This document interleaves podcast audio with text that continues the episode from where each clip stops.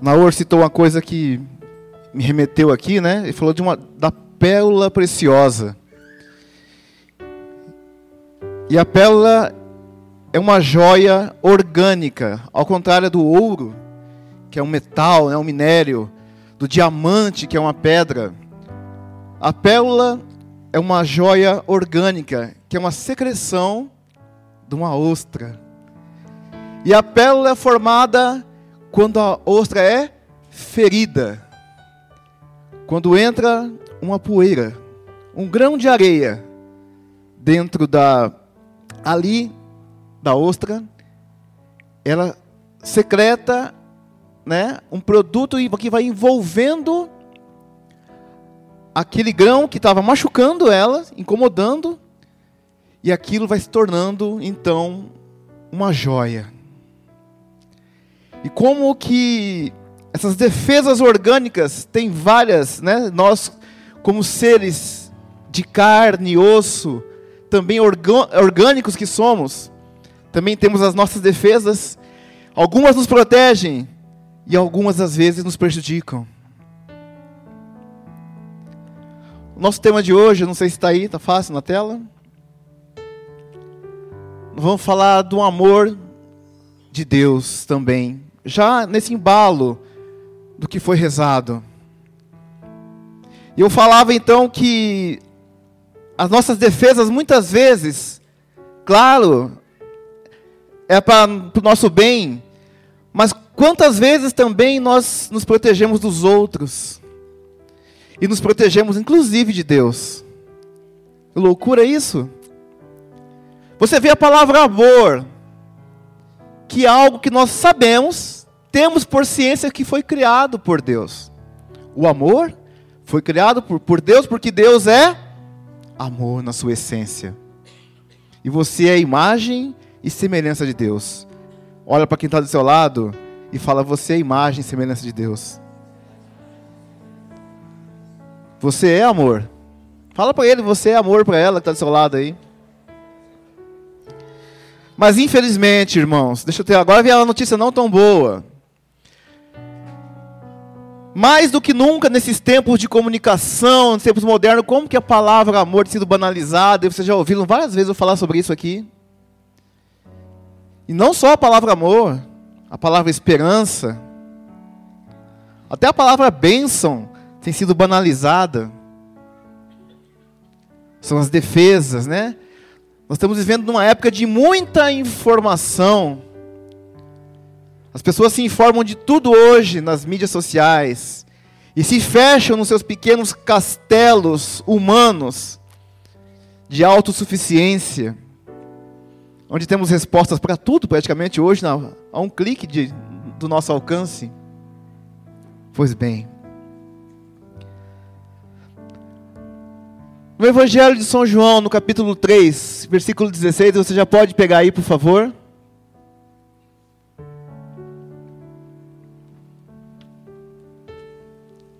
Uma passagem bastante conhecida, já foi tema de acampamento jovem. Talvez até outros acampamentos. Diz assim: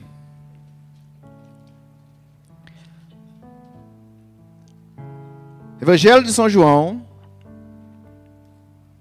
capítulo 3, versículo 16. Se alguém não, não, ainda não encontrou, só pedir ajuda. Para quem está do lado aí, né? Pede um socorro, um help aí. Diz assim: com efeito, de tal modo, Deus amou o mundo, que deu seu Filho único, para que todo o que nele crer não pereça, mas tenha a vida eterna. Vamos ver todos juntos, que essa palavra é maravilhosa, gente. Todos juntos, vamos lá. Com efeito, Deus amou o mundo para que todo que nele crer não pereça, mas tenha vida eterna. Palavra da salvação. E se nós voltarmos aí, muitos anos na história do povo hebreu, temos um homem conhecido como Abraão, que ficou conhecido como o pai da fé, que quando Deus solicitou dele seu bem possivelmente mais precioso naquela época, que era seu filho único, de um homem de certa idade já, aliás, idade avançada, né? Mas Abraão, que amava seu filho, amava Isaac, mas amava aquele que o criou, aquele que o separou, que o formou, aquele que fez cumprir, se fazia cumprir as suas promessas na vida de Abraão, de Sara. E Abraão entendeu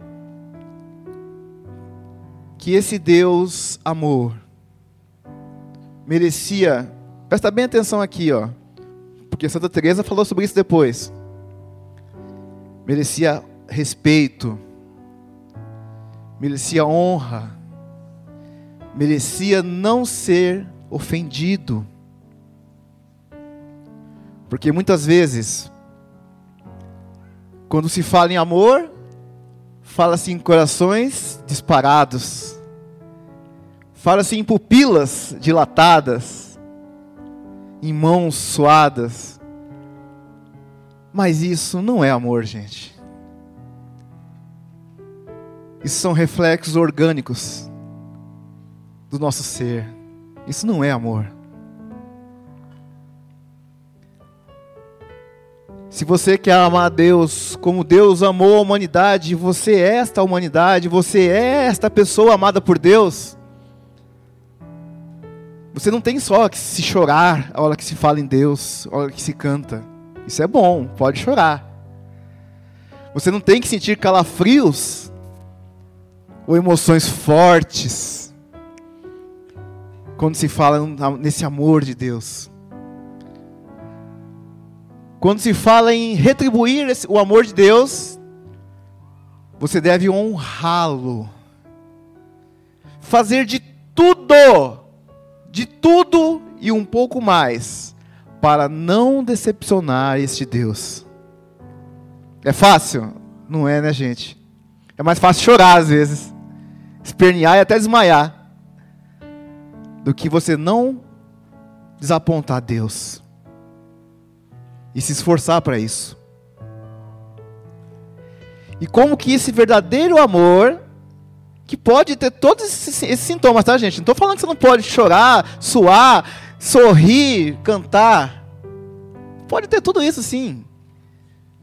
Mas esse verdadeiro amor de Deus, que nós estamos falando aqui agora com vocês, alguns, né, alguns é, padres um pouco mais espirituais, né, de, um, alguns filósofos e teólogos, chegaram à conclusão que o amor a Deus é uma chama de fogo. Olha na tela para mim, por favor. É uma chama de fogo ardente, que não tendo que queimar e consumir, inevitavelmente se apaga. O amor a Deus esse amor que nós temos por Deus é como uma chama de fogo ardente, que não tendo o que queimar e consumir, inevitavelmente vai se apagando. E eu sei que todos nós aqui, acho que perguntaram se tinha gente nova vindo pela primeira vez. Então, se vocês já estão voltando aqui, graças a Deus, alguns bastante rostos da família Boa Nova aqui, é porque um dia você teve a experiência de se encontrar com esse Deus. Numa missa, num grupo, numa célula, num acampamento, num retiro, numa escola, no seu quarto, na rua, numa música. Você teve essa experiência de se encontrar com o amor de Deus e você está aqui hoje. Então você já teve esse primeiro encontro com Deus. Mas e aí? Depois desse processo, então, né? Desse encontro com Deus, o que fazer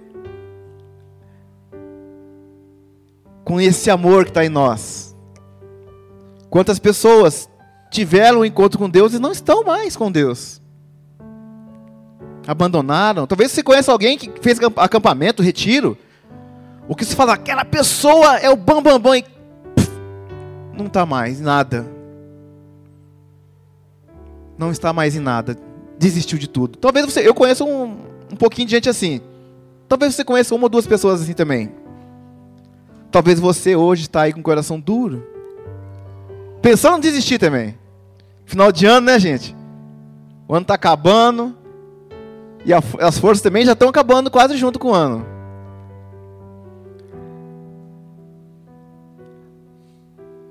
Um desses padres, se não, se não me engano, é Padre Antônio Roio, Roio Marim, diz que a nossa caminhada com esse amor de Deus é como uma escada rolante.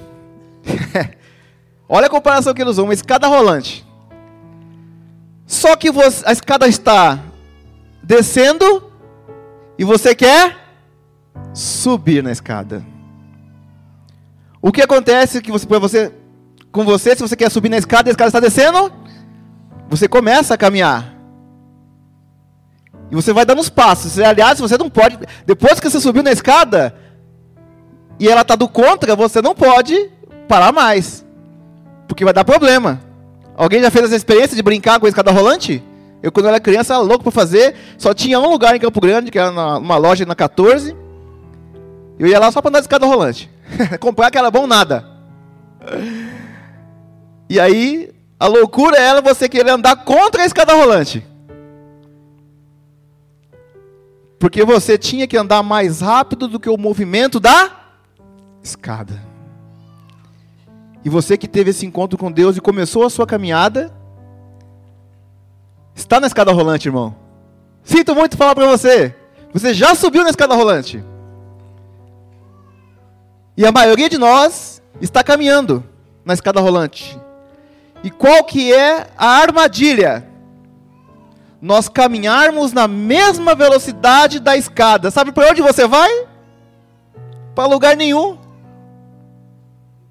Você vai ficar onde você estava. E para você chegar onde você precisa, você precisa de um pouco mais de esforço.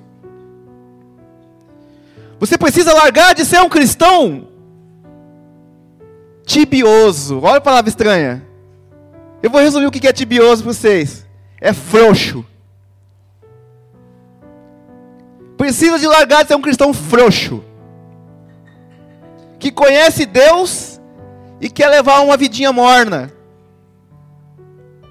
Conhece Deus e tem uma meia conversão, como se isso fosse possível.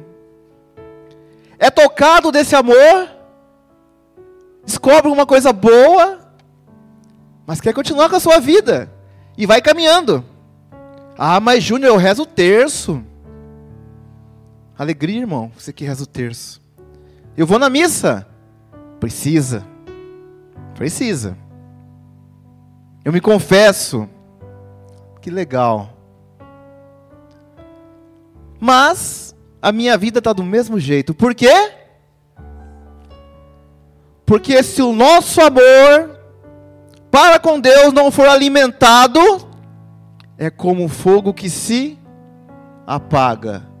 E não se alimenta um fogo do amor de Deus com tibieza, com frouxidão. Diz a palavra: tem que ser quente ou frio. Se você for morno, vai dar problema. E quanto temos visto na nossa igreja, e às vezes na nossa comunidade, pessoas mornas, que querem um Deus de conveniência, que querem um processo de conversão no seu tempo, mas que não lhe exija muito. E por isso, uma grande maioria de nós, uma grande maioria de nós, não consegue subir na nossa vida espiritual. E qual que é o grande risco? Nos cansarmos de andar. Porque vai chegar um tempo que nós esqueçamos, vai, vamos esquecendo da graça, porque é ela que nos sustenta porque nem todo esforço do mundo sem a graça de Deus, vai ajudar você. Mas, com a graça de Deus, ao nosso favor, mas você, irmão, não botando quente na sua, no seu processo de conversão, também não vai sair do lugar.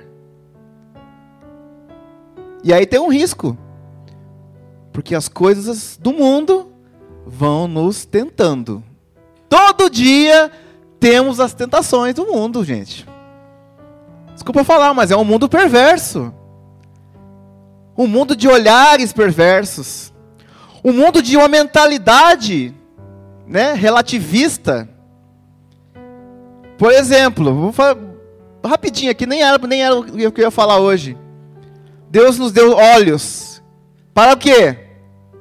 Para ver, para enxergar, não é verdade? Deus nos deu uma boca para para comer, gente. Você não come por outra coisa. Você come pelo nariz, gente? Só com som, e tá errado, né? É um problema. A boca é para comer. Você pode conversar, inclusive, por libras.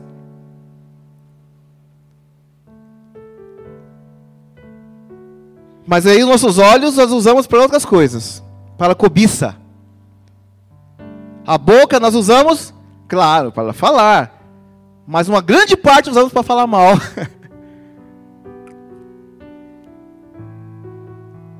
Deus nos deu órgãos sexuais. Para quê? Calma aí, gente. Olha o que vocês vão pensar. Deus nos deu órgãos sexuais para povoarmos o céu de cristãos.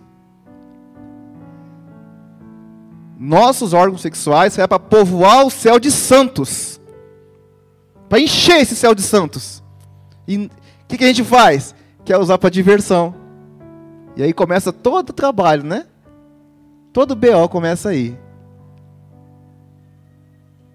Então, irmãos, nesse processo dessa vida, é nessa luta. Vamos para frente um pouquinho aí no tema?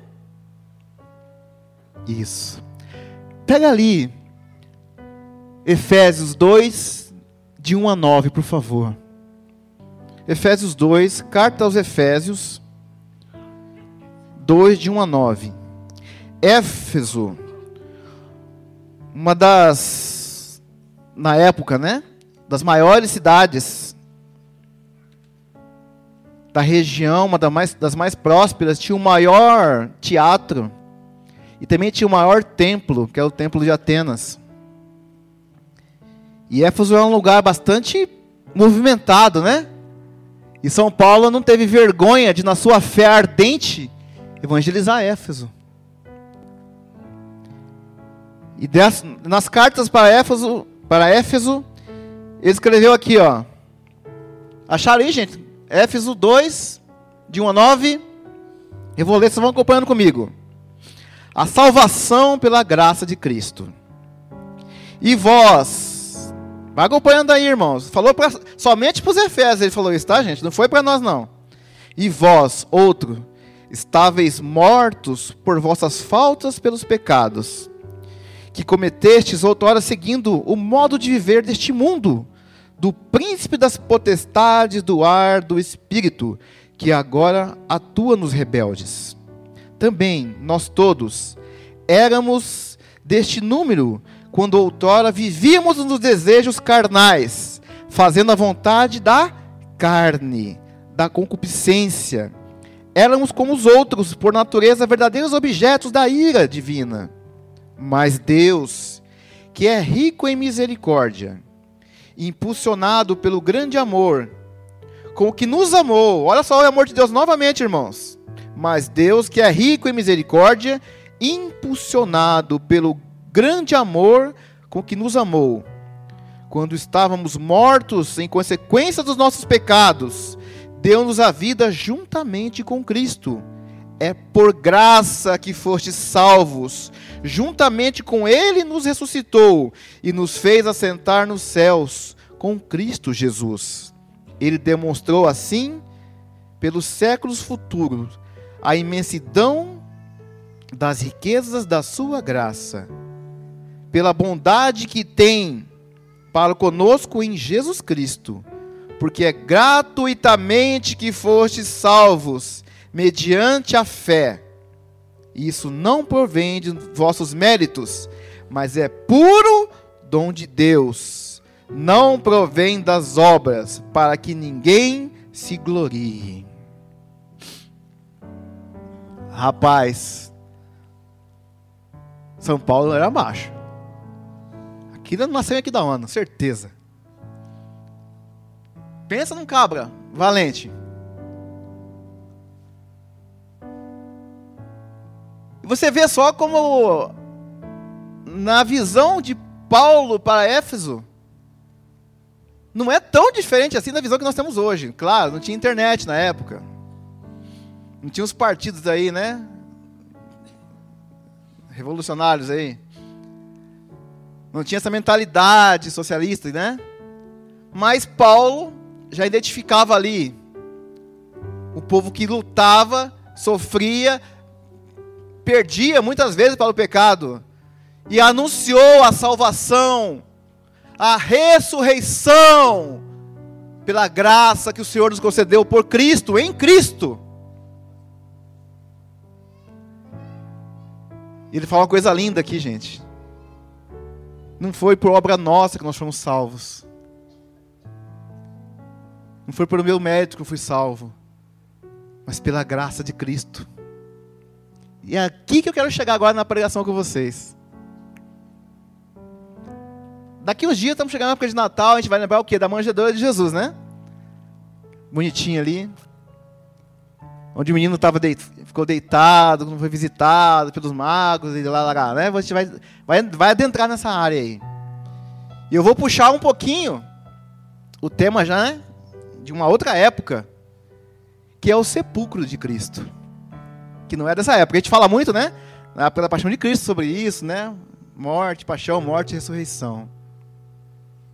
E aqui Paulo lembra dessa ressurreição.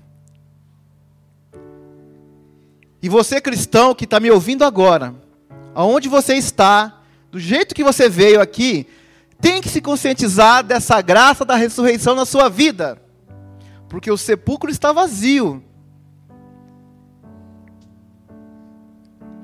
Eu estava vendo uma reflexão sobre isso, né? Que daquela sexta-feira, né, santa ali, até o domingo da ressurreição, né, alguns teólogos, né,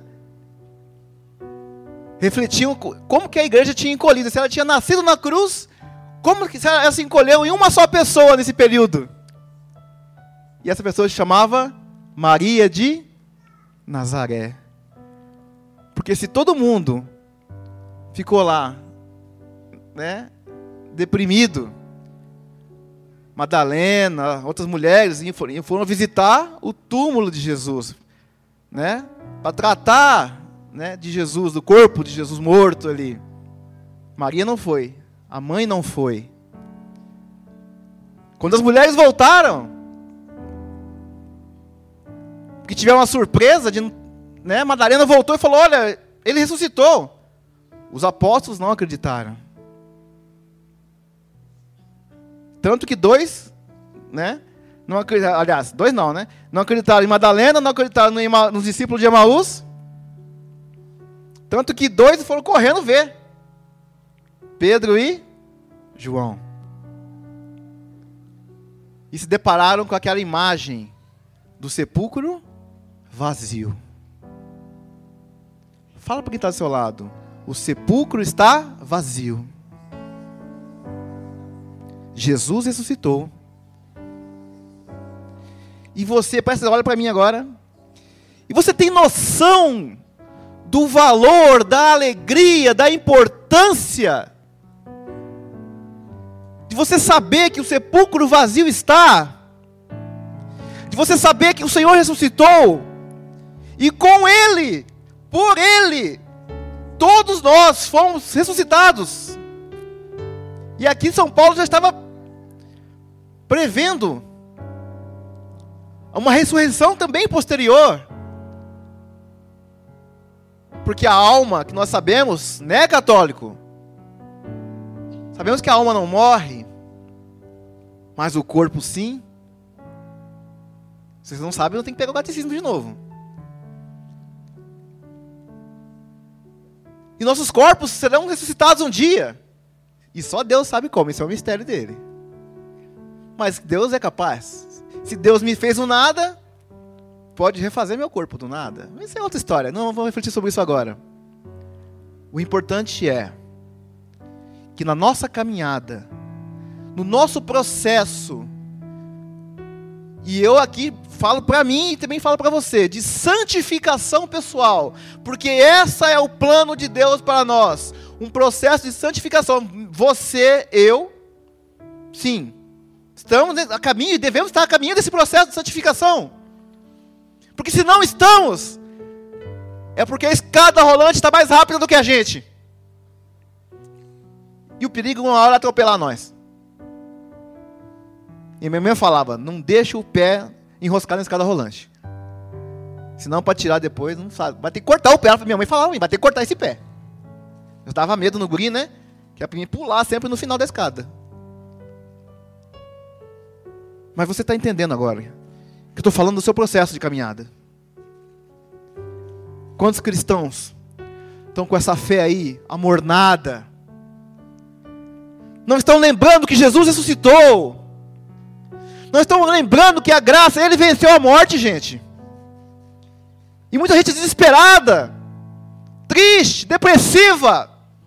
E eu sei que depressão é coisa séria. Não é frescura. Não. Muita gente desesperada, desesperançada. E muita gente tem a sua razão particular, ou uma enfermidade, ou é um filho, um pai, uma mãe com, com um problema, uma dificuldade financeira, pessoal, espiritual, emocional. Mas nos esquecemos do principal. Que nós até cantamos, né? Morte.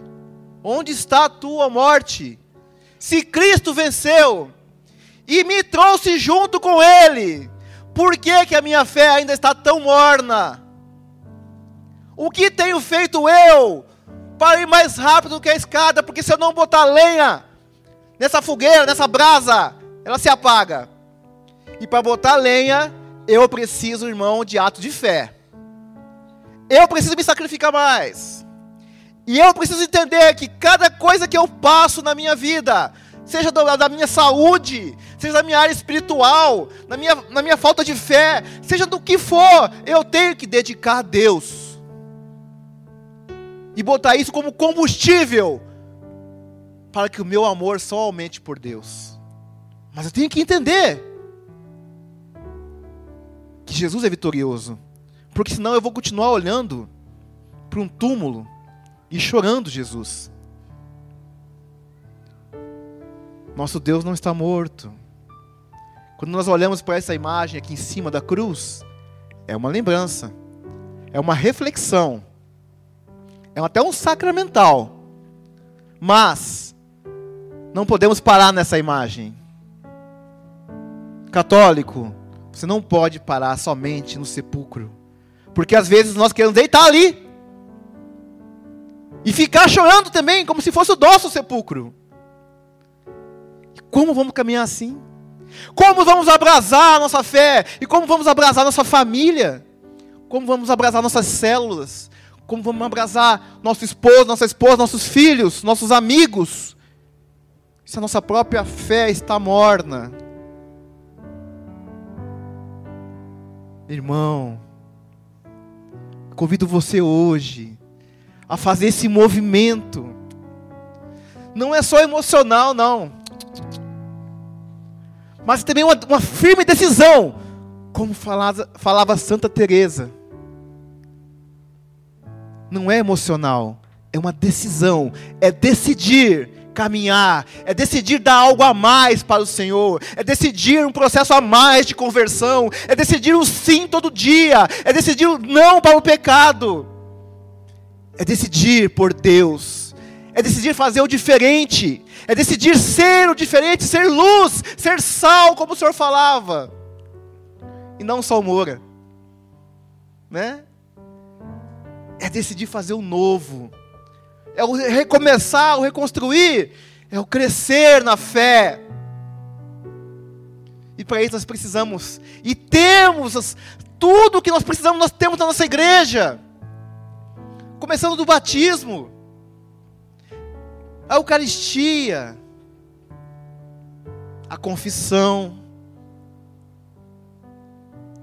nossos, nossos padres na ordem, os casamentos, nossos votos de celibatos, as nossas orações pessoais. E aqui, gente, refletindo com São Tomás de Aquino, não é a quantidade de oração que vai salvar você, mas é a intensidade da sua oração.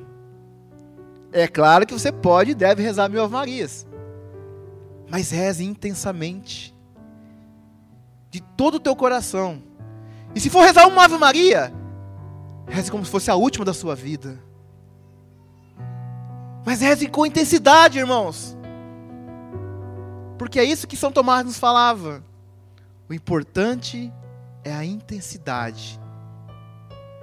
Hoje eu convido a você a ser mais intenso na fé, mais intenso na sua oração, mais intenso na sua leitura da palavra. Nós temos a Bíblia, irmãos.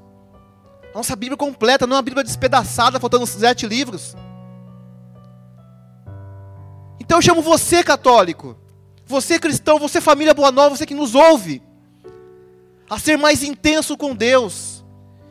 E mais uma vez repetindo, não é um intenso emocional, mas é um intenso de decisão. Daquele que não arreda, daquele que pode vir a tempestade, daquele que pode vir a enfermidade. Pode vir, o Naur falava, que quem falou que a gente vai estar livre disso? Não está. Estavam os apóstolos na barca e veio a tormenta. Com Jesus do lado. O importante é estar com Jesus. Deixa a tormenta vir, ué. Se com ele ressuscitamos, oxe, está garantido. É passe livre. Agora, com uma fé morna, tá difícil. Convido você hoje, você que veio aqui, que está passando por um momento de tristeza. O Senhor fala no meu coração, pessoas com tristezas profundas, beirando depressão. Você que está preocupado com a situação financeira no final de ano, grave. Você que da sua família está lutando com uma enfermidade muito grande, alguém da sua família. Eu convido você hoje a dar esse seu sim, não pelo emocional, mas pela firme decisão de seguir ao Senhor, de se agarrar com esse Deus, de professar a sua fé, de não desanimar, não desistir, nem sequer olhar para trás. Que quem põe a mão no orado e fica olhando para trás, irmão, cuidado. Não olhar para trás. Olhar para aquilo que importa. Olhar para o céu. Olhar para o alto. Olhar para as coisas de Deus Tem um outro escritor que falava assim que é, o problema do cristão é que foi feito para ser águia, mas quer voar igual galinha. Galinha pula do, do lado do puleiro e ela, ela vai para cima. Ela ó, para baixo. Enquanto Deus nos fez para voo mais alto. Convido você hoje a dar voo mais alto a sair da frouxidão espiritual. É difícil a oração? É. Faça com intensidade. Não desanima da oração. É difícil o jejum? É. Faça um, je um jejum com Deus, com entrega. No pouco ou no muito que for, faça com entrega. É difícil dizer não às tentações? É, claro que é difícil, irmão, senão não seria tentação. um cara perguntou para o padre: Ô padre, Agora que eu conheci Jesus, né? E estou na igreja, agora o, o inimigo não, não, não, não, me pega mais. Porque na igreja ele não entra. O padre olhou para ele e falou assim: gente, falou, olha, falar uma coisa real para você. Se tem um cara que bate cartão aqui todo dia, é o capeta. Porque no mundo todo mundo já é dele. E vem buscar aqui, aqui dentro. Lembrando que as portas da igreja, das portas da igreja não cairão. pelo demônio? Não, porque Cristo é a cabeça. Mas nem por isso ele não vai ficar rodeando os filhos de Deus. Porque o que já são do mundo são dele. Isso aí já está no bolso. Somos nós que seremos os tentados, os perseguidos. Mas Cristo ressuscitou. E se ele ressuscitou, eu e você com ele. Como diz aquela música, temor não há. Podemos cantar? Essa é uma música da, que uma amiga minha, da, minha, da comunidade Boa Nova, servia bolinho na Santa Ceia ainda. Não posso falar o nome dela, que o Marcinho fala sempre. Só está aqui meu lado, esse lado aqui da, do salão. Mas vamos lá. Música nova. Se você não conhece, né? Isso. Quem lembra canta.